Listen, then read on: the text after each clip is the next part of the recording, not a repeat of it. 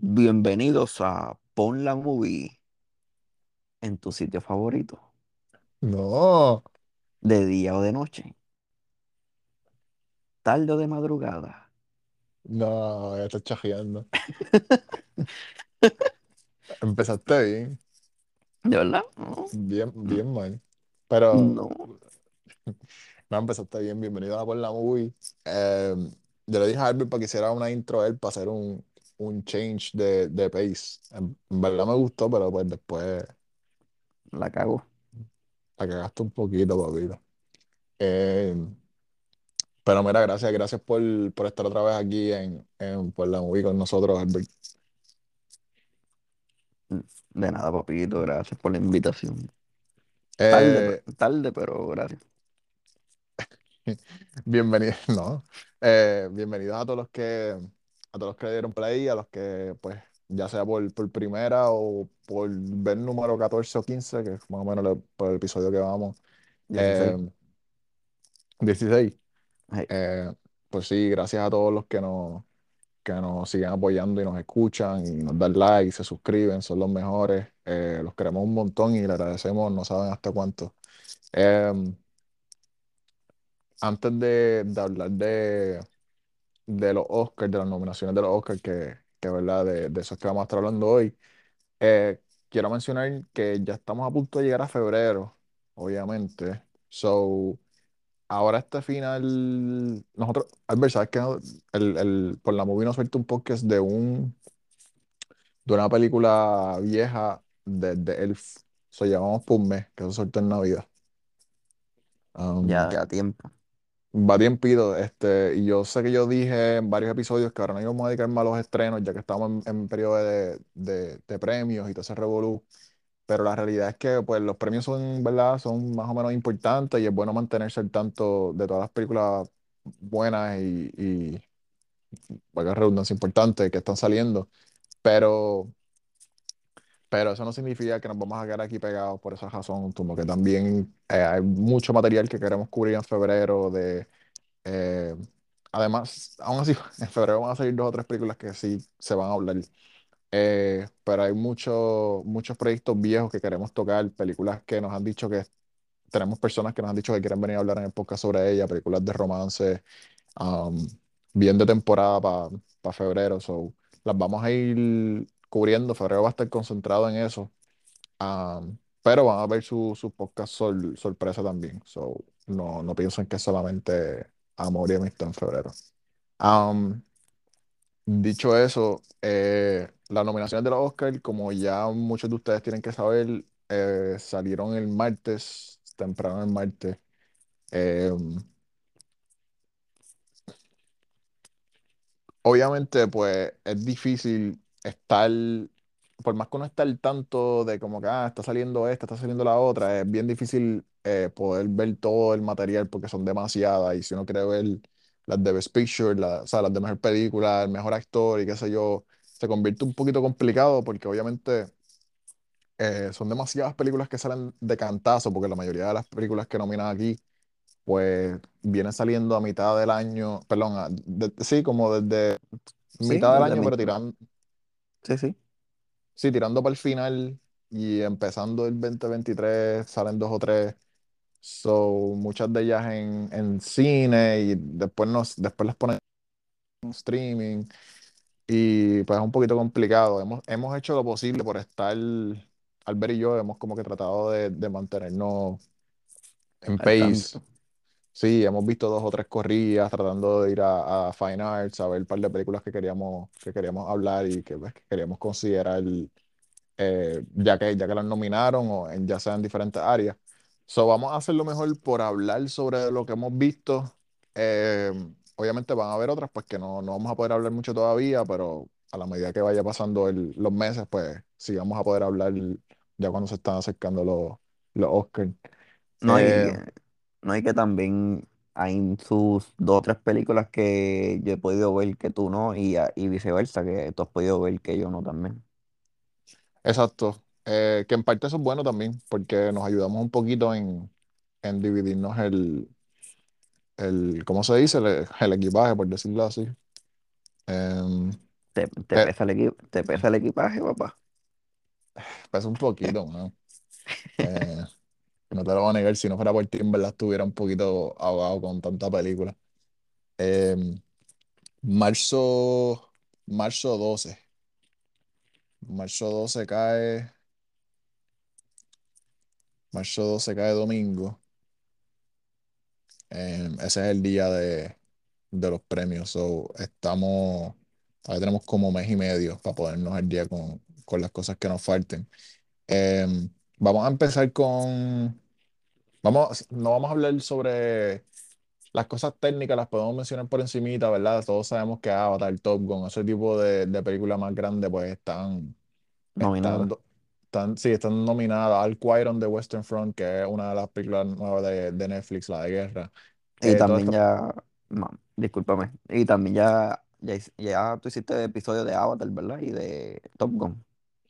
Exacto. Eh, esas como son más mundiales, sea, ¿verdad? El- el- las dos películas que más se vieron el año pasado, que esto fue algo que se lo dije al Berantier y, y es bueno también recalcarlo aquí, que este es el primer año en más o menos como una década o quizá un poquito más que las películas más taquilleras no, no fueron de Marvel ni fueron de, y no fueron Star Wars. Y fue porque Avatar y Top Gun fueron en el box office. Um, so, yo creo que hubiese estado un poquito raro no verlas en el Best Picture eh, como contenders, porque en verdad que es bien difícil conseguir a alguien que no les haya gustado estas dos películas. Sí. Um, y pues nada, esas son dos de ellas, dos de esas dos y la que dije de Netflix son algunas de las que están involucradas en la mayoría, la mayoría de los premios técnicos. ¿Cuál fue la Eh, que, cuál fue la que mencionaste de Netflix? eh, la de guerra, Al Quaron de Western Front. No, sí, que, f- que fue una película que no, no estaba siendo tan, salió hace varios meses atrás y no estaba siendo tan, tan no, mencionada en como que, ah, esta, esta tiene break, de- fue de momento, cogimos hype de momento, a mucha gente le empezó a gustar, eh, de hecho, ¿verdad? Tienes un pana este, que te dijo que es la, para él es la mejor película que ha visto este año, sí. Um, que también ve un montón de No, películas, so que, no, no he, no he hablado con él del por qué. So, no, no puedo hablar qué él opina de la película. Y porque tú no la, aparte, porque tú no la has visto. exacto, yo no la he visto, así que no, no he hablado con él por eso. Pero espero verla en esto esta semana. Eh, Pues vamos a estar enfocándonos hoy en Best Picture, Best Directing, las dos categorías de screenplay, el original y, el, y los que son adaptados, y pues en las actuaciones. Después, más adelante, pues nos movemos a otras. Sobre todo hay una categoría que tengo en específico que voy a hacer un episodio dedicar, dedicarme a eso con alguien que, que sabe. Ah, me, quiero hacer varios episodios de, de un, de un término en específico, eh, de una categoría en específico, pero nada, después es una sorpresa, después lo Después lo metemos. Em, Best Picture son 10 para los que no saben, desde que pasó el. Desde que Dark Knight, la película de, de Christian Bale, de Batman, de Christopher Nolan, de Heath Ledger, desde que esa película no fue nominada eh, para mejor película, hubieron muchas críticas porque solamente antes se nominaban 5 y a mucha gente le sorprendió que no, que no fuese nominada y de ese año en adelante, pues eh, decidieron eh, agrandar las nominaciones a 10 películas.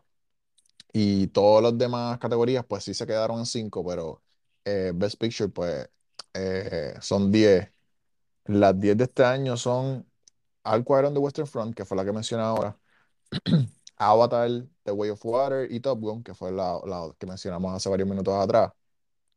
Eh, la película de Elvis, eh, Everything Everywhere. Everything Everywhere All at Once, The Banshees, es que Everything Everywhere ya en verdad es bien raro conseguir a alguien que no sepa de qué movie es esa, está, ha estado en todos lados y es de las pocas que salió en más o menos como a finales de verano y todavía está dando palos por ahí, a todo el mundo le gustó. Eh, The Banshees of Inisherin, que también es otra como Al Quiet on the Western Front, que no se le vio tanto hype, siempre se menciona un poquito más, pero ahora es que ha cogido, desde que entró HBO Max, ahora mucha gente la, sabe, se ha puesto al tanto y pues está cogiendo más más, ¿cómo se dice? Más Más, auge. más auge. Am, The Fabelmans, eh, Steven Spielberg. Es bien raro no ver una película de Steven Spielberg en Best Picture. Eh, yo mismo no soy muy fanático de, de su película de West Side Story eh, el año pasado o antipasado. Am, y eh, es bien raro, en verdad, ver, no ver una película de Steven Spielberg aquí. Eh, eso no significa que no pensamos que no, mere- no lo merezca. Este, los dos tuvimos, Albert y yo, tu- los dos tuvimos el chance de verla esta semana pasada y pues eh, en algún momento vamos a entrar un poquito más deep en, en esa conversación.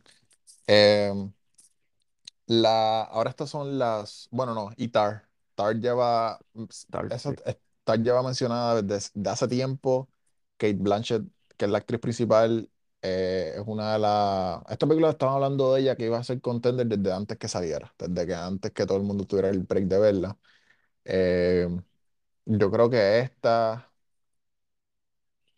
esta y The Fabelman son las dos que más llevan tiempo, eh, que tienen mucha fanática, mucha fanaticada dentro de la industria atrás de ella desde el principio.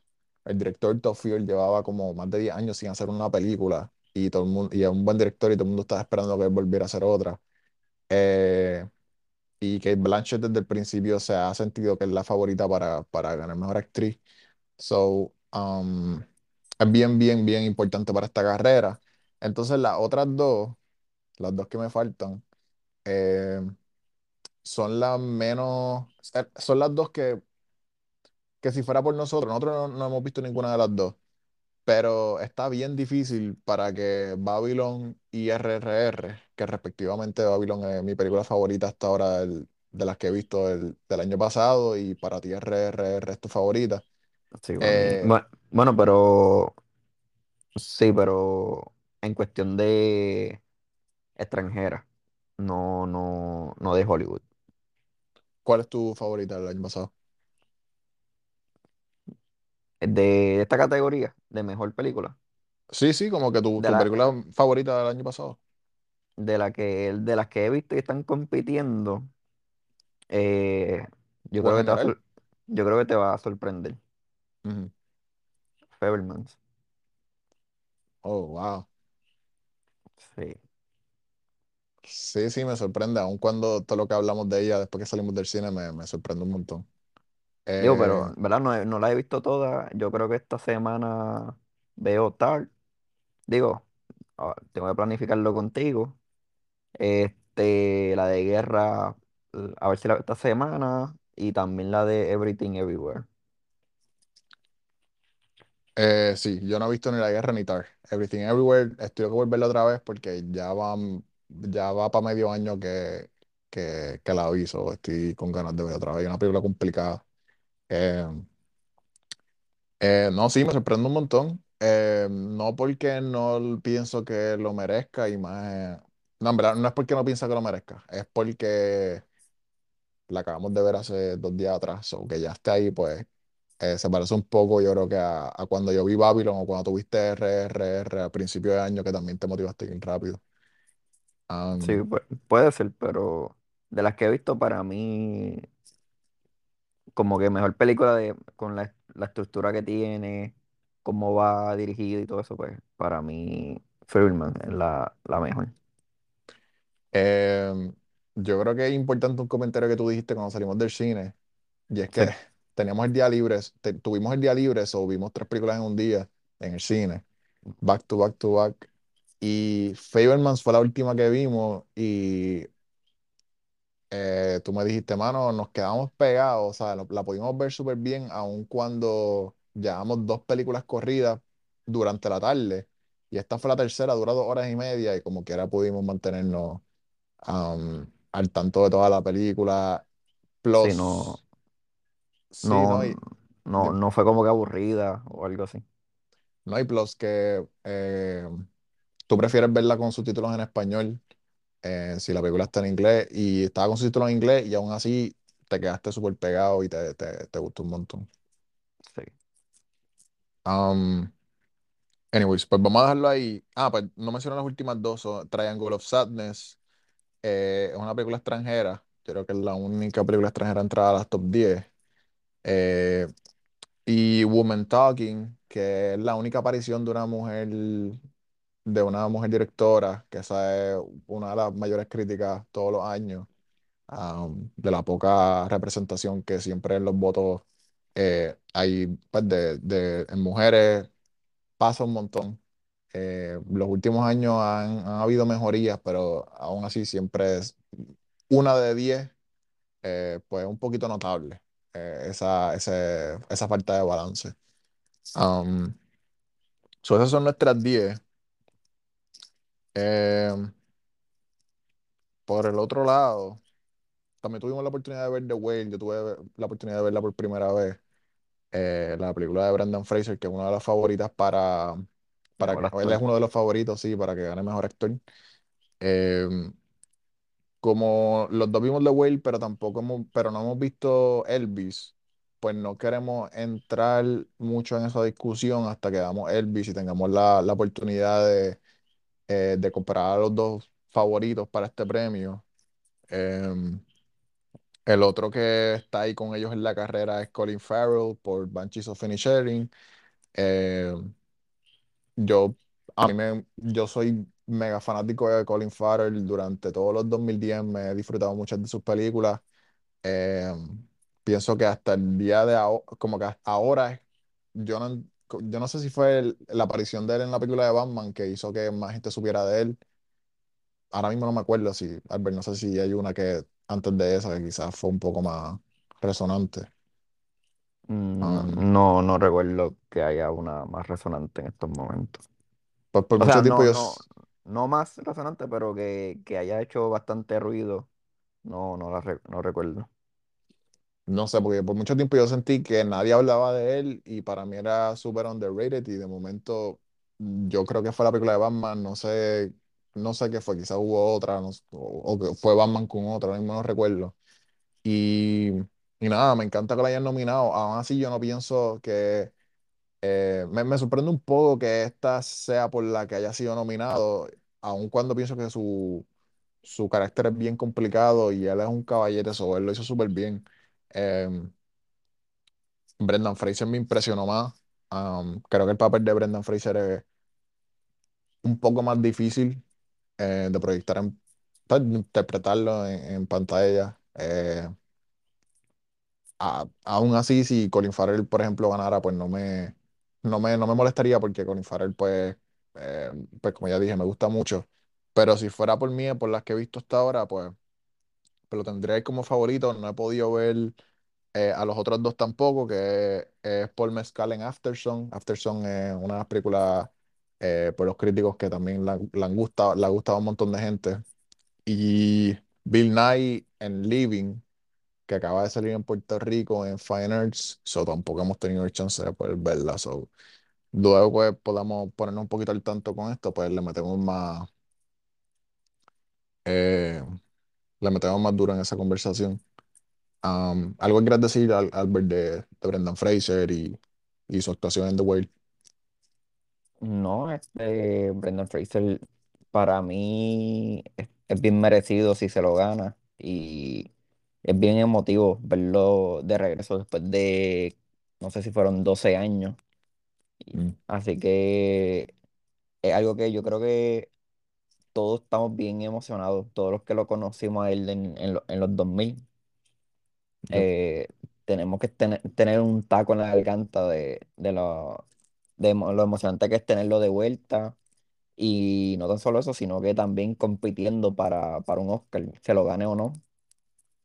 eh, deberían ver la película para que vean su, su actuación, que de verdad fue para pelo. Sí, yo creo que no es lo mismo aún, no es lo mismo ver a un actor haciendo un comeback luego de 12 años, que quizás siempre está involucrado en este tipo de películas, eh, donde su actuación es- está dando que hablar, ¿verdad? Y, y lo vemos venir otra vez, ya sabemos que puede hacer este tipo de trabajo. Pero Brendan Fraser, eh, por lo regular, no estaba relacionado con este tipo de, de actuación. Era alguien más, No, un- alguien más comercial. Eh, obviamente, todo el mundo sabe que es de las películas de Mommy, de Journey to the Center of the Earth. él, eh, ahora mismo se me escapa, para mí que fue George of the Jungle. Él Tiene muchas, sí, George de Joker, sí. sí, tiene muchas películas comerciales. eh, y por un tiempito fue un, fue un box office, una atracción de box office. Y que su comeback sea de esta manera, y rápidamente ser nominado y aclamado por, por, por tanta gente, pues además de sorprendente, es, es, no sé, todo lo que tú dijiste, ¿sabes? Es, es perfecto, ¿sabes? No, no se puede, no se puede experien- ¿cómo se dice? Este, un mejor comeback, no se puede um, No, pedir no un sé. mejor comeback. No. Y otra de sus pecas fa- eh, bien famosas es Viaje al centro de la, de la Tierra. Esa es otra Ujú. de sus más famosas también. Sí, eso es de mi, de mis favoritas. Em, actress in a leading role, la, la actriz, como dije, Kate Blanchett es la favorita para Tar. No hemos tenido la oportunidad de, de verla. Em, Michelle Williamson de Fabelmans, em, que por lo menos a mí no me sorprende que haya estado ahí. A mí me, me gustó mucho su actuación y menos que estás estás de acuerdo, ¿verdad? Sí, full. Sí, eh, Michelle Williams eh, también durante los últimos 10 años, pero eh, siempre que tiene la, la oportunidad de salir en películas así y con un papel en específico, no quiero decir mucho, pero con un papel específico, sabe cómo proyectar es- es- este, tipo de, de caracteres complicados. So, no me sorprende para nada. Eh, Michelle Yeoh, Gio, Gio, no, no me acuerdo ahora cómo se pronuncia, pero es la de la actriz principal de Everything Everywhere at Once. Ella en Hollywood, ella es un ícono, quizás para nuestra generación. Yo en verdad les voy a ser súper honesto, yo no sabía mucho de ella, pero este último año me he dado cuenta de la manera que estaba hablando de ella. Ella, ella a principios de los 2000 tuvo unas películas bien importantes. una película que se llama, qué sé yo, que de Crouching Tiger, eh, como de, de artes marciales y qué sé yo. Y fue bien importante al principio de los 2000 y ya pues parece que no, no se habla mucho. Y ahora que ella volvió con, con este papel, pues se le está dando mucho, mucho mérito también por su carrera. Um, soy alguien que quizá no estaba muy, muy al tanto, pero, pero sí es bien importante. Eh, Andrea Riseborough eh, por tú, tú, Leslie. Esta fue la, un poquito de la nada. Eh, no fue hasta tres o cuatro días atrás que empezó el auge de muchos actores. Sobre todo muchos actores estaban tuiteando sobre Edward Norton, um, de lo mucho que le había impresionado el- la actuación de ella en esta película, que es un poquito, está bien callada esta película, apenas hasta ahora que se está escuchando. Um, Ana de ahí, Alma también está. y entonces ahí está Ana de Armas por Que, que me sorprende porque esa película yo pensé que no, para nada ya estar nominada en nada. A mí también me sorprendió. Em, yo creo que habla del, obviamente Marilyn Monroe eh, es una figura que, aunque la película sea bien criticada, haya sido tan criticada por mucha gente, el hecho de que sea interpretando a Ana de Armas, perdón, eh, que sea interpretando a, a Marilyn Monroe, es bien difícil que no todo el mundo le preste atención, sobre todo los que votan. Porque hay que ver qué hizo Ana de Armas al interpretar a, a Marilyn Monroe, aunque la película quizás no les haya gustado. Y no solo eso, sino que la realidad es que impresiona. Pero Eh, f- ¿tú crees que fue una de las grandes sorpresas de las nominaciones? No, no yo por creo que su, no por su interpre- no por su interpretación, sino, sino por lo callado que estaba esa película, como que nadie, na- la- las, ca- en las categorías nunca se venció, ¿no? Y de momento como que está en los Oscars a mejor actriz. mi opinión es que es sorpresa por todo lo que acabas de decir, pero para los que la vieron, eh, bueno, y todo el mundo, ¿verdad? Sabe, sabe ya, la mayoría de la gente sabe que Ana de Armas es buena actriz, o no voy a decir solamente para los que la vieron, pero yo pienso que más todavía para los que la vieron. eh, aún con todo lo negativo que se ha hablado de la película, entienden por qué está ahí. Porque eh, tú puedes decir lo que quieras de la película, puedes decir que no es que Ana de Armas es la, exactamente la misma Marilyn Monroe, pero con poquitas cosas que hayas visto de Marilyn Monroe, puedes ver que Ana Armas lo entregó todo en ese papel. Y entiendes por qué ella sí es, es nominada, te gusta o no la película.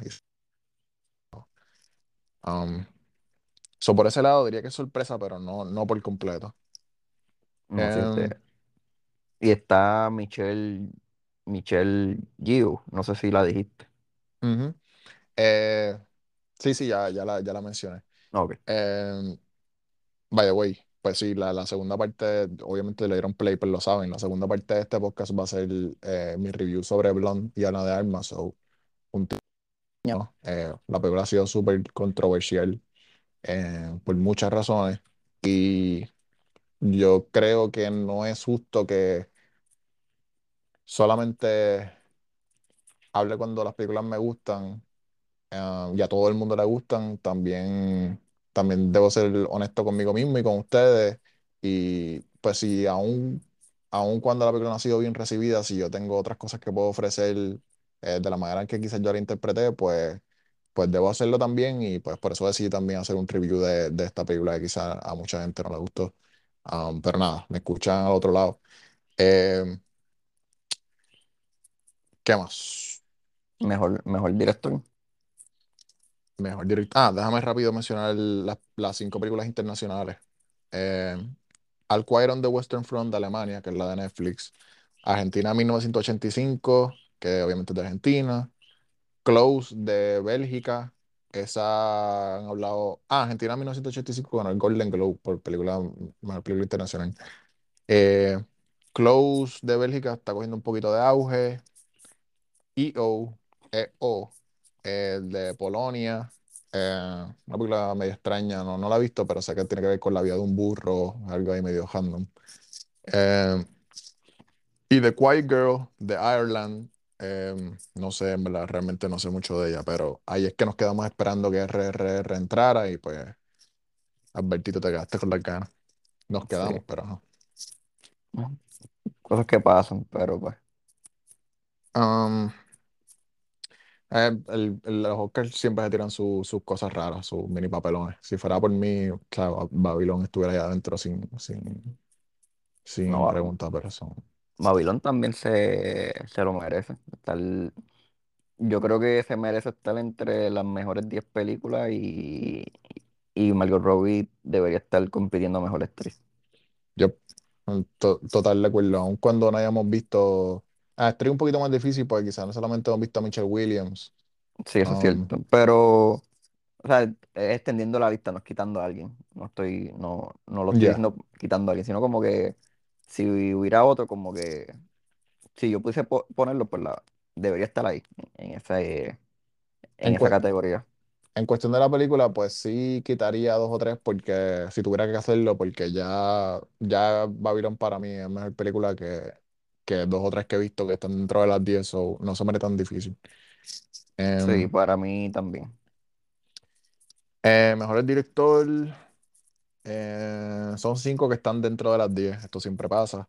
The Banshees of Inisherin, Everything Everywhere All at Once, The Fablemans, Star y Triangle of Sadness. Um, Me sorprendió de ahí, por la más que se sorprende es Triangle of Sadness, pero porque pues no he escuchado cosas tan buenas de ella, pero aquí en los Oscar partió en las nominaciones, o después cuando la veamos, pues, pues hablamos un poquito más a fondo. Um, y, ok, tengo aquí los dos screenplay. El de Adapted, los adaptados eh, Al Quiet on the Western Front también, que creo que está segundo en número de nominaciones, con 9 o 10. Eh, Everything Everywhere tiene 11 si no me equivoco. Em, no es un récord, pero está llegando al número de récord, que no me acuerdo cuál es ahora. Em, Al on the Western Front, Top Gun Maverick, Woman Talking, eh, esas son las tres que están dentro de las 10. Y las otras dos son Living, que es la que mencioné que llegó ahora a Puerto Rico. Y la sorpresa más grande, en mi opinión, porque para mí está muy, pues, como podcast que hice sobre, que hicimos sobre ella, pues no me, no me encantó para nada. Fue Glass Onion and Knives Out Mystery. Realmente no sé qué hace aquí, pero, anyways. Hate. Um, no, no, no, no hate, pero em, no, no, no sé, no, pienso que debe estar ahí. sí, sí que hay otras que quizás deben estar ahí. Sí, No. Es, es como yo, en lo contrario, como que dije que Margot Robbie debería estar compitiendo entre las mejores actrices sin quitar a ninguna. Y lo tuyo sería como que al revés, como que deberían poner otra y quitar esa. Sí, ahora mismo no tengo otras aquí, eh, no, hi- no hice una lista de cuáles deberían sustituirlo porque realmente no voy a perder, o sea, no, no voy a perder tiempo con eso, Sí, pero sí, um, entonces, eh, screenplay original, eh, pues aquí está Banshees of Inisherin, Everything Everywhere All at Once, The Fablemans, Tar y Triangle of Sadness. Las cinco pertenecen a la lista de las diez.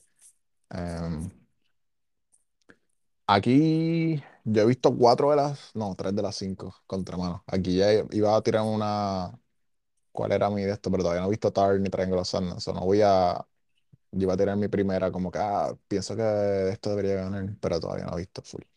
¿en cuál? En mejor eh, película. no, en screenplay original, pero como que he No, visto tres de cinco, no he visto, si hubiese visto cuatro, pues quizás me atrevía un poquito más. no, ok, ok. Em, yo creo que es bueno para, si eso es el 12 de marzo, para principios de marzo, que ya vamos a estar ahí a punto de, le metemos un episodio diciendo quién para nosotros debería ganar, aunque podemos decir, ah, quizás gane esta, pero para nosotros debería ganar esta, cuando ya hemos, ya hemos visto casi todo, todo, de esta, por lo menos de las importantes. Sí, sí, podemos hacer un episodio sobre eso. em, ok, las últimas dos de aquí. Actriz en supporting role de reparto. eh, eh, Angela Bassett, Black Panther, Wakanda Forever. Yo no la vi, no sé si tú la viste, so, no sé si quieres mencionar algo sobre eso.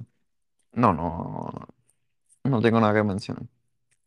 Eh, no. No. Eh, eh, Hong Cha- no, no por nada, ma- no por nada malo, es que es que no, no sale mucho y no, no me acuerdo mucho de, de ella porque ella no sale, no sale tanto en la película.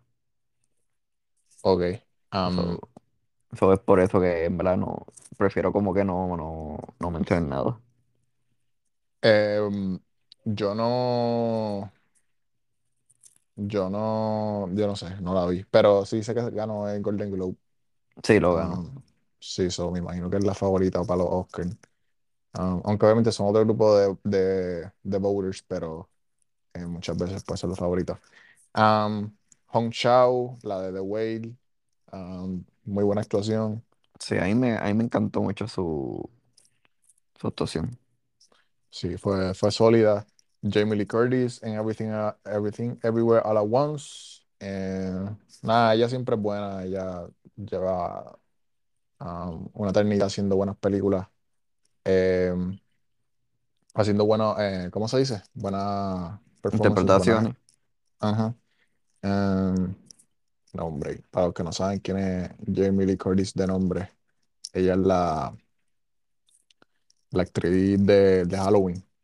Ella es la que empezó todo el revolú de Halloween. En, lo- en los 80, en el 81, no, Halloween fue antes. A buscar ahora. Y también está Stephanie Hust de Everything Everywhere también. Sí, la Hay, nena, hay, Hallow- sí, hay dos hay de esa película. Halloween, uno salió en el 78, la de John Carpenter. Am, anyways, pues um, Hay dos de esa película. Si fuera por mí, a mí me impresionó más Stephanie Shu. Yo pienso que tuvo más que más para hacer y su personaje es más complicado. Y al en la segunda parte de la movie, yo no pienso que ella es la actriz principal, pero la segunda parte de la movie ella sale un montón y es bien importante para la historia. Um, so, si fuera por mí, ella sería la, entre ellas dos, ¿verdad? Sería la persona que yo escogería. Um, Entre, entre quiénes dos, Stephanie. y quién? no, estoy comparando en la misma película, Ah, ok, este, ya que están como los dos que, ahí. ah, ok, como que si tuviste que sacar a una de las dos porque son la misma, están compitiendo en la misma película, por la misma Ajá, película. no necesariamente sacar a una de las dos, sino como que pues decir que de las dos, pues la más que se lo merecería para mí sería ella. Ok, Y Kerry Condon eh, de, de Banshees of Inisherin, esta, esta actuación me gustó mucho. Eh, yo nunca había visto a ella. Eh, ella hace de la hermana de Colin Farrell. um, y me impresionó mucho. Me gustó mucho, mucho su actuación. Jamás pensé que le iban a nominar. No, no me pasó por la mente. pero una vez lo vi, yo como, o sea, una vez vi la nominación, pues tuvo No mucho sentido. Esto es de, la- de las cosas que decía a veces la academia, pues eh, toman buenas decisiones y me gustó mucho. Um, ¿qué, qué ibas a decir? No, que no te sorprendió que la nominaran por su actuación. No, no. Este, esta es una que tú no has podido ver. Um, me gustaría, ¿verdad? Cuando tengas el break que la veas, porque todo el mundo la tiene bien arriba. Eh, es una de las favoritas a ganar. Em, estaba hablando con, con una amiga mía que dice que, que piensa lo mismo que yo, que es buena película, pero no- ninguno de los dos pensamos que tiene el, que quizás se merece el, hype que merece. Yo no. Pienso que está buena actuada, está bien dirigida, el concepto está, es bien, bien único, es de Ireland se ve cañona, es deep, eh, tiene un mensaje bien importante sobre todo sobre lo que tiene que ver con la amistad. Eh, va de la mano un poquito con RRR porque son temas de la amistad, pero de diferentes ángulos. Eh, y esta un- obviamente es un poquito más trágica, un poquito más seria. Y no sé, pienso que es una película importante y que la recomiendo que la vean. Pero, you know, nada, Albert, cuando la tengas el break de verla, pues le metemos más, más duro. Claro. Um, ok, esas, esas son todas, esas son todas, porque no quiero, son todas las nominaciones que quería hablar, no quiero alargarle un mo- meses, no brea que, que examinemos y hablemos tanto sin, sin haber visto más. Em, algo en particular, Albert, que, que te tenga intrigado, que te haya llamado la atención cuando viste las nominaciones, algo que, ¿verdad? Fuera de lo de RRR y, Babylon, algo que quisiera mencionar antes de irnos. Este, no, yo creo que eso fue lo más, lo más que me sorprendió. Eh, Babilón y RR, que no, que no la hayan mencionado. Este, la de guerra también me, me sorprendió, fíjate, porque no, nunca la había escuchado y de momento salió ahí nominada y no estaba haciendo ruido tam- tam- tampoco. Eso, esa también me, me, me sorprendió, al igual que como nos detenimos un poco hablando sobre Blonde, también esa me, me sorprendió. No, no tenía el auge, no tenía, ya no, no, no estaba en las listas que yo, la- si las tenían en la lista era bien lejos Sí. y, y me sorprendió que, que los Oscars la hayan nominado. No, no por, no, no por, ¿verdad? No, no por la actuación de Ana de Armas, no, no, no, no- nada que ver con Ana de Armas, su, su interpretación no, no, no tiene nada que ver con eso, sino por los reviews y por el auge que no, que no tuvo.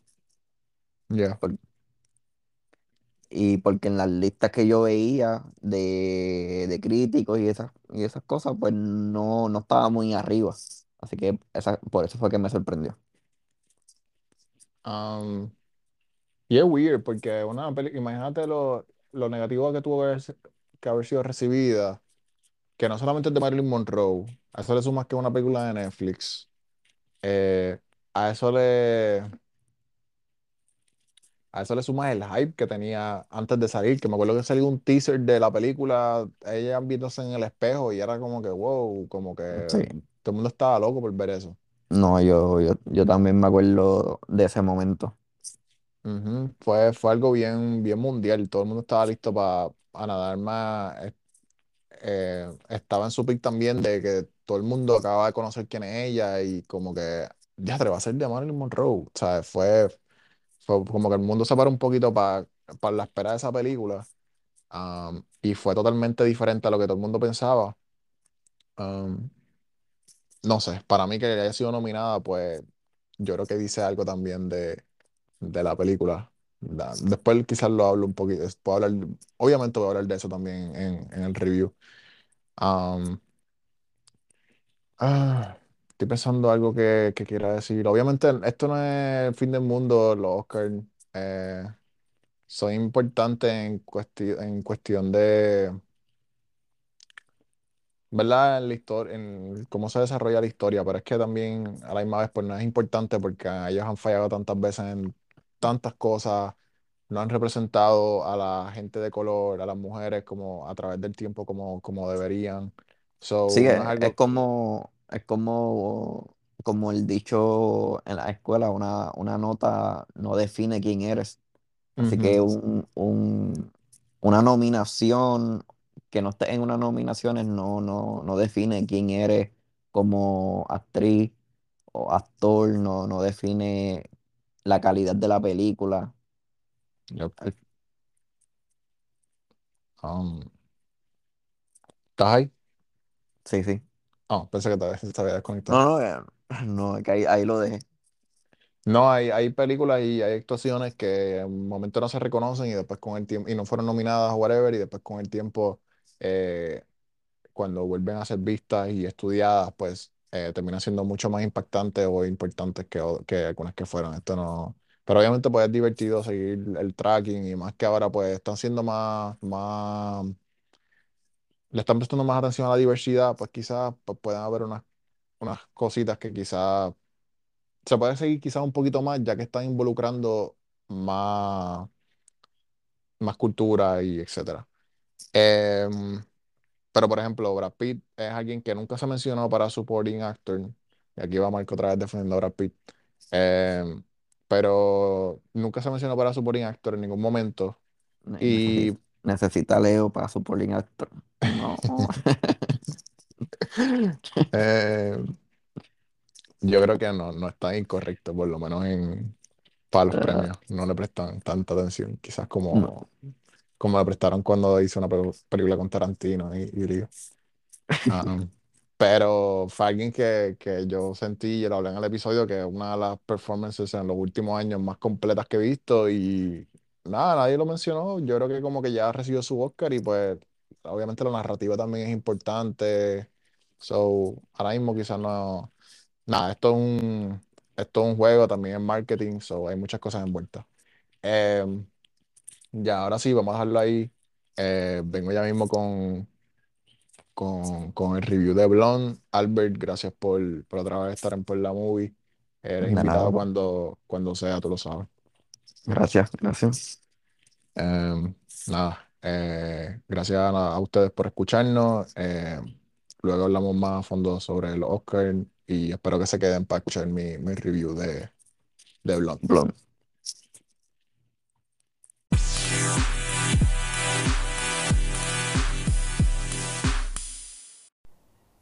Wow, bienvenidos de vuelta a todos los que se quedaron para escuchar eh, mi review sobre, sobre Blonde.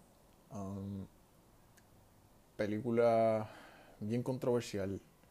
No tiene mixed reviews, no son eh, reviews eh, positivas y negativas. La mayoría de la gente la está poniendo por el piso. Eh, y la mayoría de las razones pienso que son bien entendibles y justificadas. Eh, pero tengo que hablar de esta película porque sí hay ciertos aspectos que pienso que se están, la están descartando por completo. Y no sería honesto conmigo mismo si no los, si no los hablo aquí en el podcast, porque es fácil hablar de una película que a todo el mundo le gusta. Um, es incluso más fácil de lo que voy a hacer hoy, es incluso decir que a uno no le gusta algo que a mucha gente le gusta. Eh, pero esta, esta, tercera, esta tercera opción es la más difícil. Ser honesto con, con tu con tu con lo que piensas sobre algo cuando todo el mundo está, ¿verdad? Las opiniones por lo regular están en contra de la de uno. Dicho eso, no quiero para nada, no me malentiendan, no pienso que esto es una película perfecta, no pienso que es un masterpiece, nada, en ninguna de esas líneas. Eh, pienso que este director, Andrew Dominic, cometió varios errores en... No pensó más allá cómo la falta de respeto que muchas mujeres iban a sentir de la manera en que él puso a Marilyn Monroe en cámara en esta película. Eh, nadie, Marilyn Monroe es un, es un ícono, ¿verdad? Es un ícono no solo de entretenimiento, sino de fashion. Eh, en el momento fue algo revolucionario en cuestión de sexualidad por lo, por lo abierta que ella fue en un momento tan represivo. Eh, y nadie quiere verla pasar por las cosas que pasan en esta película. Y yo pienso que el, sí, el director se supone que hubiese tenido mucho más cuidado en cómo él representaba esos momentos difíciles de ella. Um, aún así siento que hay cosas aquí que son importantes notar. Um, vamos a empezar por algunas de las negativas. Bueno, antes que eso, un poquito de contexto. Eh, el hype de esta película, como estaba hablando con Albert en el segmento pasado, fue algo un poquito fuera de lo normal aun cuando la película era de Netflix, se sintió algo bien especial porque, wow, nuestra generación va a tener una película hecha por Netflix de Marilyn Monroe. So, todo el mundo va a pensar que esto, esto va a ser bien entretenido por la manera en que ella era en, por lo regular en sus películas, eh, lo graciosa que era, lo bien que cantaba, lo alegre que hace sentir a la gente. Um, so, todo el mundo pensó que iba a ser algo más extrovertido y menos introvertido. Um, las expectativas siempre son importantes en cómo la gente recibe después el, producto. Aún así no lo es todo. Eh, si la gente hubiese sabido lo que venía, aún así pienso que los reviews más, lo más seguro iban a ser lo mismo de lo que fueron, bien parecido. El giro más grande que toma esta película en cuestión de narrativa es que no estamos viendo la vida de Marilyn Monroe, la personaje que ella creó para el resto del mundo. Estamos viendo la vida de Norma Jean. Em, ese es su nombre verdadero. Que para empezar, yo que he visto dos o tres películas de Marilyn Monroe, eh, ¿verdad? Durante, durante mi vida y quisiera ver más, que hay otras que tengo en mi lista para ver. Yo no sabía que ella se llamaba así y he escuchado varios, eh, varios críticos hablando de ella y qué sé yo. Obviamente no tan estudioso como otra gente, eh, jamás, pero yo no sabía que ella se llamaba así. Em, no sabía la mayoría de los datos de cómo ella, de cómo ella se crió o falta de que la criaran, porque realmente fue, fue una niña bien fuerte. Em, no sabía su, su experiencia en Hollywood, eh, llegando. Em, no sabía lo mal que le habían tratado su, la mayoría de sus parejas. Eh, y más importante, no tenía conocimiento de cómo había muerto. Yo sé que eso está ahí en Google y uno lo puede buscar, pero realmente es que mientras más tiempo pasa, más las generaciones se, se, alejan, ¿verdad? De, de, estos acontecimientos. So, nos quedamos con, con la leyenda de Marilyn, de que, ah, hizo todo esto bien, ¿verdad?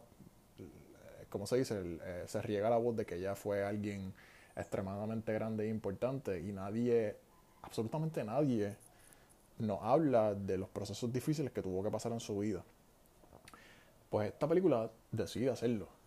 Um, eso sí, es súper importante recalcar que um, en la novela que está basado esto, fue un libro que se escribió creo que en el 99 el 2000, eh, por la autora Carol Oates. Supone que lo tenga aquí, dame un break. Se me olvidó buscarlo, lo estaba leyendo anoche. Por Joyce Carol Oates. Que, by the way, tiene muchos reviews positivos de esta novela. Y supuestamente es adaptada bien leal al texto.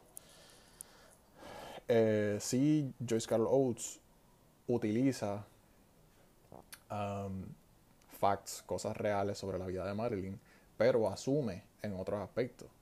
Eh, utiliza eh, no solamente relaciones, porque las relaciones por lo general, las más importantes, ¿verdad? Sobre su matrimonio con Jody Maggio, eh, ¿verdad? Se sabe que tuvo un affair con JFK y con el director Arthur Miller, que también aparece interpretado por Eddie Brody en esta película. esas son cosas reales, pero él utiliza, perdón, ella utiliza en la novela y después luego ahora él, utilizan narrativas un poco deprimentes para, para, para, para asimilar lo que lo, lo, más seguro ella estaba pensando mientras pasaba por esto. Em, y ahí es que está el problema un poquito tricky porque parece que no tenían lo suficiente, el suficiente texto para decir cosas que realmente ella estaba pensando y darlas por sentadas y el asumir pues eso es uno de los problemas más grandes de la película. Por lo general, eh, si se asume en un biopic, por ejemplo, en...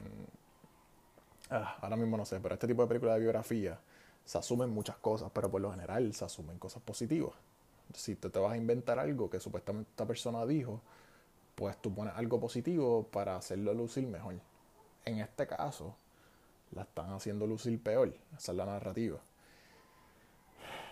Si le soy honesto, para mí la están la están malentendiendo. Hay muchas áreas que se están malentendiendo de esta película. Sobre todo su, su humanidad.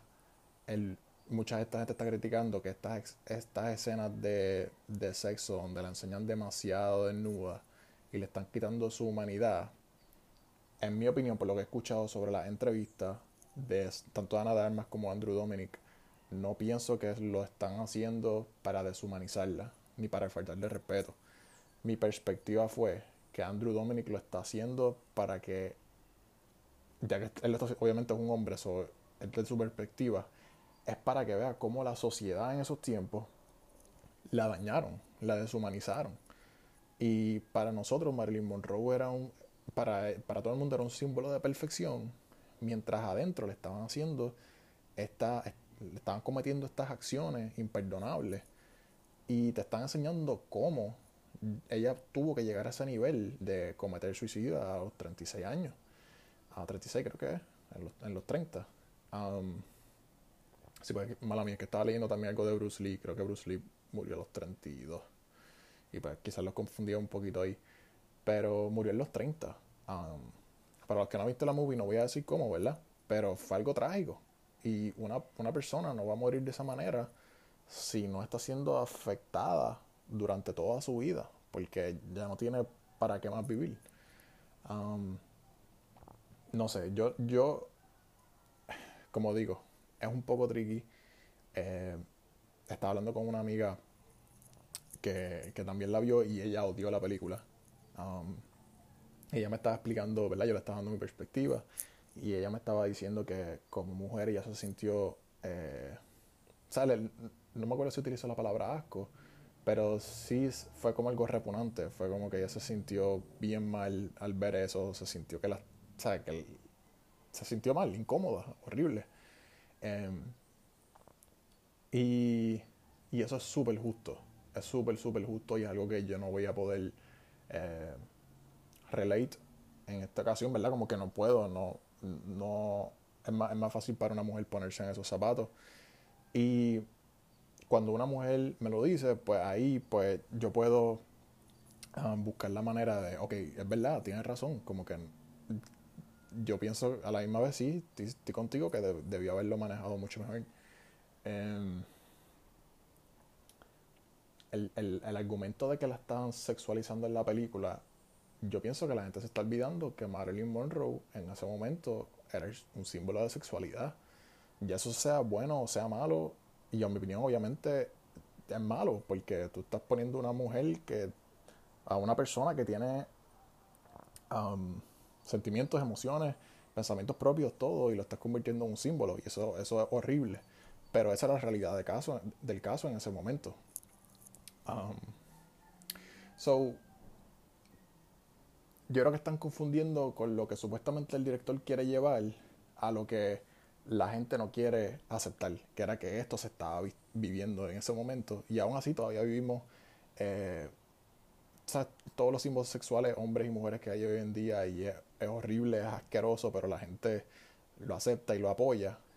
Y realmente es repugnante, porque son personas como, como todos, y los tratamos como si fueran, quote unquote, dioses. Um, voy a mencionar algo sobre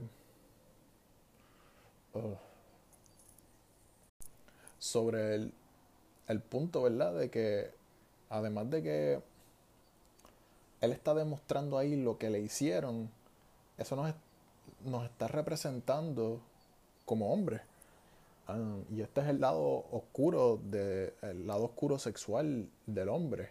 Ah, y más cuando no tiene repercusiones, o sea, no, no tiene ninguna consecuencia de lo que está haciendo. Y estos hombres que estuvieron en su vida, eh, es algo bien triste lo que le hicieron y ahora y toda, es hasta el día de hoy que en Hollywood y en otras compañías eh, eh, este tipo de comportamiento sigue um, y entonces ahí está la línea finita hay una línea bien fina entre demostrar lo lo malo que podemos llegar a ser pero también a la misma vez ser cuidadosos en cómo lo proyectamos y no hay duda que él falló en, el cuidado. Pero yo no pienso que el mensaje es para, para humillarla. El mensaje es para humillarnos a nosotros. Um, y una de las razones por las que pienso eso es porque Ana de Armas ha dicho ya en varias ocasiones que, además, ¿verdad? Que ella dice que le pidió permiso a, a Norma Jean, a, Marilyn Monroe, ¿verdad? Para en cuestión de espiritualidad, como que estar bien con, con lo que iba a hacer, con el personaje que iba a proyectar, que también ella sabía lo que, lo que se estaba haciendo. Y obviamente, o sea, sobre la narrativa que, querían llevar, que quería llevar la película, es que ella estaba de acuerdo.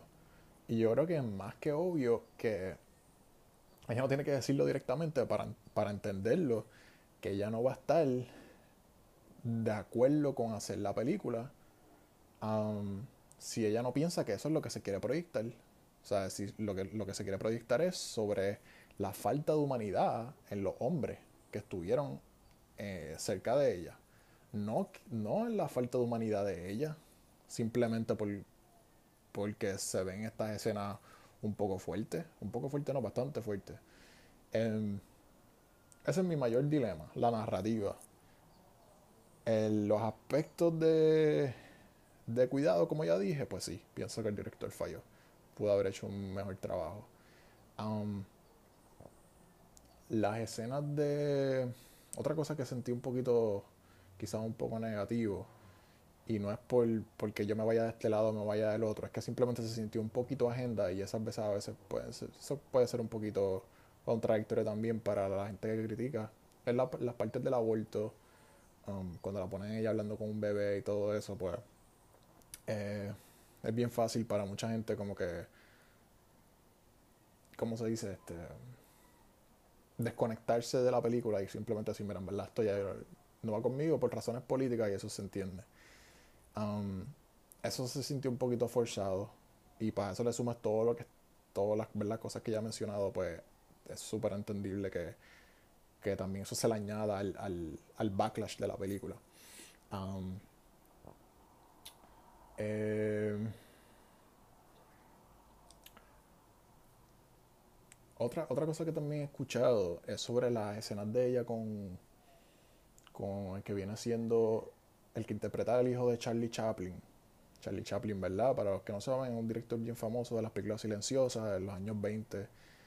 Um, y es el mejor director slash actor porque también apareció en sus propias películas um, de esa era. Y eh, creo que, que, esto también es real, que ella estuvo dating al hijo de Charlie Chaplin. Um, sí escuché que, el, que la otra persona con la que él está saliendo, que eso pudo haber sido un poquito fake. Y que supuestamente ellos vivieron como, um, como tres personas. Perdón, como, como si fuera un trío, pero amoroso. No solamente sexual, pero amoroso también. Um, estuve ahí chequeando y no me apareció eso en, que, que, supuestamente eso haya pasado en vida real. So, eso se vio un poquito montado. Eh, eso sin duda fue para, para representar. Esto yo lo encontré un poquito tricky. Mi amiga me estaba diciendo a, otra razón la que sentí que la estaban sexualizando, sobresexualizando por ninguna razón. Y yo. Es lo mismo, es sobre el cuidado no me molesta que se hayan inventado eso para el plot y para una manera de que. Yo, lo, yo lo sentí de esta manera, para ser un poquito más, más directo. Sexualmente, ella pasó muchas cosas bien fuertes. Violaciones, um, sobre todo violaciones. Um, algo bueno um, algo la tuvo que ver a ella. Es también importante notar los, la, los momentos que sí ella parece que fue feliz con, sexualmente estoy hablando y quizás emocionalmente, um, con algunas personas. Um, porque así, aunque no hay evidencia que estos tres en algún momento estuvieron juntos, um, sí ella estuvo saliendo con Charlie Chaplin y también estuvo un tiempo saliendo con, con el otro muchacho que está basado también en, en, en alguien real en diferentes momentos. En diferentes momentos. Um, que quisieran despertar la sexualidad en la película de esa manera, um, pues ya es un poquito debatible. Este, ahí sí ahí puede haber gente que, que puede decir que están dañando la memoria de ella. Eh, y realmente ahí no quiero seguir opinando porque ya es un poquito más difícil porque ahí no la están humillando en esa escena. Um, so ahí el balance de qué está bien y qué no es bien, bien complicado. Um,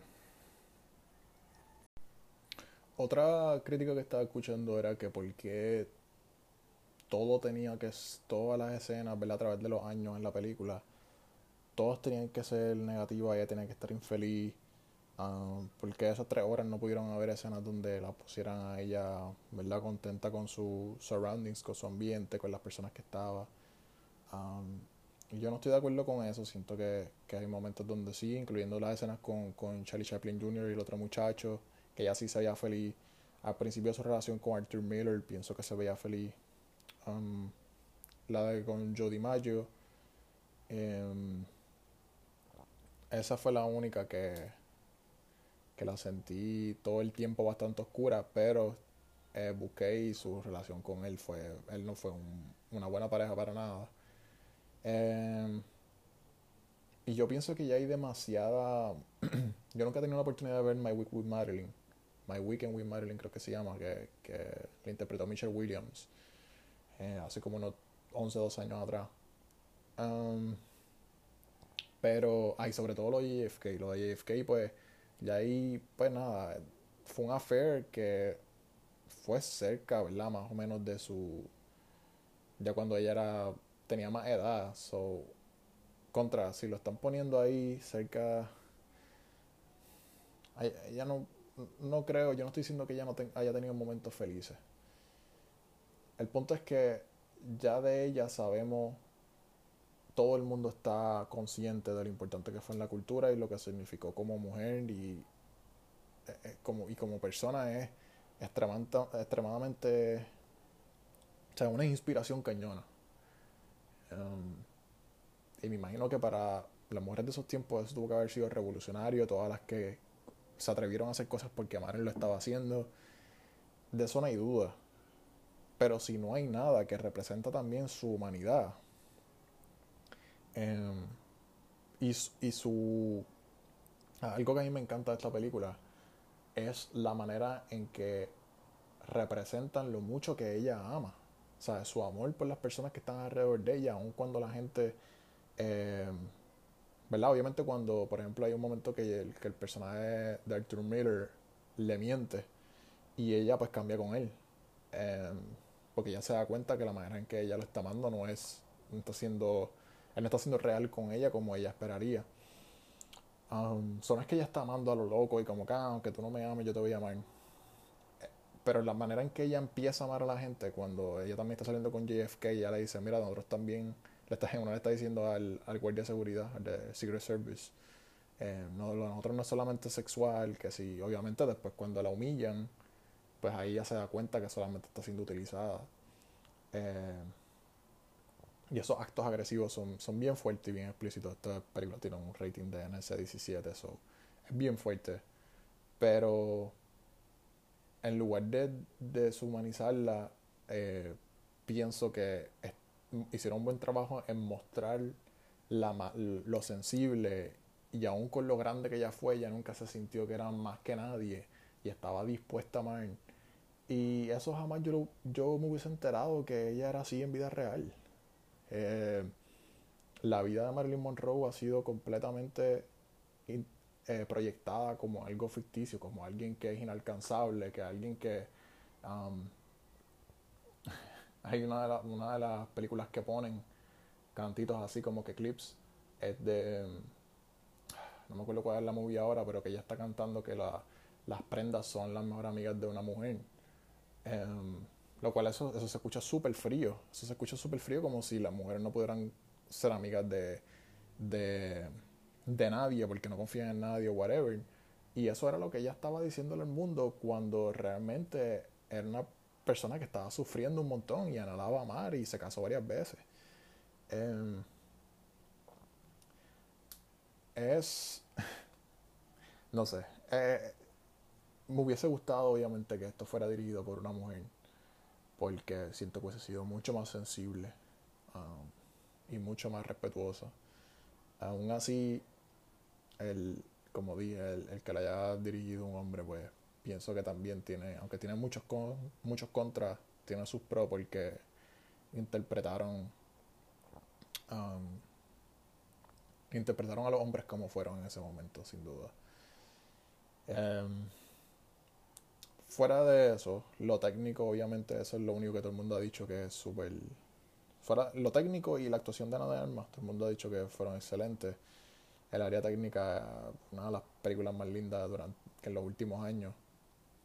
Eh, en cuestión de, cinematografía y los colores y el blanco y negro y de momento yendo color flores. Hay películas que tú ves cuando se está haciendo esas transiciones y esos editajes que se ven forzados o whatever. Aquí tú ni te das cuenta cuando están pasando porque um, lo utilizan bien, bien duro para contar la historia a través de ese um, de esos mecanismos.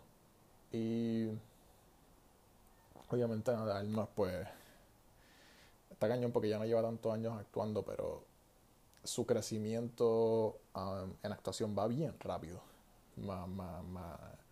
me, me acuerda mucho a Margot Robbie también, que aunque Margot Robbie lleva un poquito más tiempo pero en Hollywood, pero em, son dos actrices que se han, han, mejorado bien, bien rápido desde que vinieron a, a las películas y en este caso, no estoy diciendo que la, la actuación de Ana de Armas fue perfecta porque hay momentos donde de momento, ah, mira, sí, Ana de Armas haciendo de Marilyn Monroe. Pero hay momentos que no, hay momentos que de momento se te puede olvidar que estás viendo Ana de Armas y, y se parece mucho en, en, varios aspectos físicos, en su sonrisa, sus caras tristes.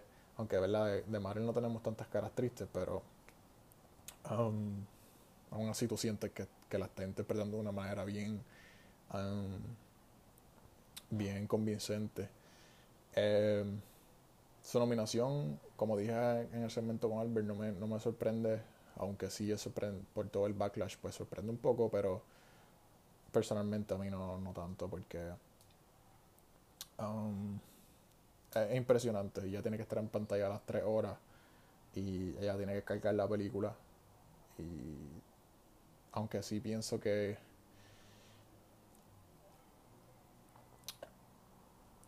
hay, hay actuaciones que si son tan sub y baja en cuestión de emociones, de momento feliz, de momento molesto, de momento triste, pues esas actuaciones requieren a veces un poco más trabajo a una actuación que es solamente una nota todo el tiempo, casi todo el tiempo así triste. Pero hay sus excepciones y esta, aunque la mayoría del tiempo está de esa manera, eh, un tono depresivo, uno es así también porque ella se mantiene consistente en ese tono y sabe cómo manejarlo al nivel que ella misma se le ha hecho bien difícil hablar sobre actuación, sobre lo, por lo mucho que se metió en el, en el carácter y, y ella dice que nadie se lo va a quitar. Eh, menos ya todo el mundo ha visto la conferencia de prensa donde ella empieza a llorar y dice, no importa lo que pase con esta movie, nadie me va a poder quitar eh, lo que yo hice con esta película. O sea, eh, se nota que ella, dentro de su. Dentro de su quizás este, tristeza al tener que proyectar a este personaje, se lo disfrutó de cierta manera porque está siendo real. Ella en ningún momento se ve que está siendo maliciosa, como que ah, voy a hacer de Marilyn. Um, aunque tengan que pasar, no, se, se ve que, que, está siendo honesta. Em, nada, no quiero seguir eh, dándole la vuelta. Todo el mundo tiene cierto límite de, cuánto puedo analizar. Esos son los, mayores puntos que quería tocar y nada, si no, tienen, si no han podido ver la película, pues espero que pueda yo también, ¿verdad? Haya podido hacer un poquito más nuance, se me olvidó esa palabra en español ahora. Nada, que haya podido mostrar, no porque todo el mundo diga, ah, esta película, pa, es bien fuerte, es bien fuerte, no la vea, qué sé yo. Eh, no, hay cosas, pienso que hay cosas importantes también aquí, quería recalcarlas y también pues hablar sobre las malas y no pienso que debe ser descartada como una pieza de arte que, aunque, nada, no va a seguir con lo mismo, ustedes me entienden. Em, gracias por, por escucharme. Eh, fui un poquito suelto con los, quizás con algunas cosas que pasan en la película, porque siento que hay mucha gente que no la, hay, mucha gente que no la va a ver como quiera. Y eh, si, si, si escuchaste y la a ver, pues lo más seguro no la ibas a ver. So, este, es bueno que haya sido honesto con, con lo que, la mayoría con lo que es, y así pueden ahora pues verla quizás un poquito más atento a ciertos aspectos de la película. Em, si no están de acuerdo, pues siempre pueden comentar y dar su opinión. Eh, acuerden de, de, buscarnos en YouTube, en Spotify nos llamamos por la movie, en Instagram nos llamamos por la movie. Em, y nada, esto es parte de esto es parte de hablar de cosas que quizás a uno le tocaron diferente que el, que resto. Eh, hablamos en el próximo episodio. El martes venimos con otra película puertorriqueña que estuvo partiendo aquí. Y luego, creo que el viernes vamos a hablar de una de las que está nominada para Oscar, para Best Picture. Y luego de eso venimos con, con el mes de febrero con un par de sorpresas y eh, el mes de la amistad y del amor y todo ese revolú. So, Gracias por, por el apoyo. Pongan la movie, pongan el podcast. Hasta el próximo.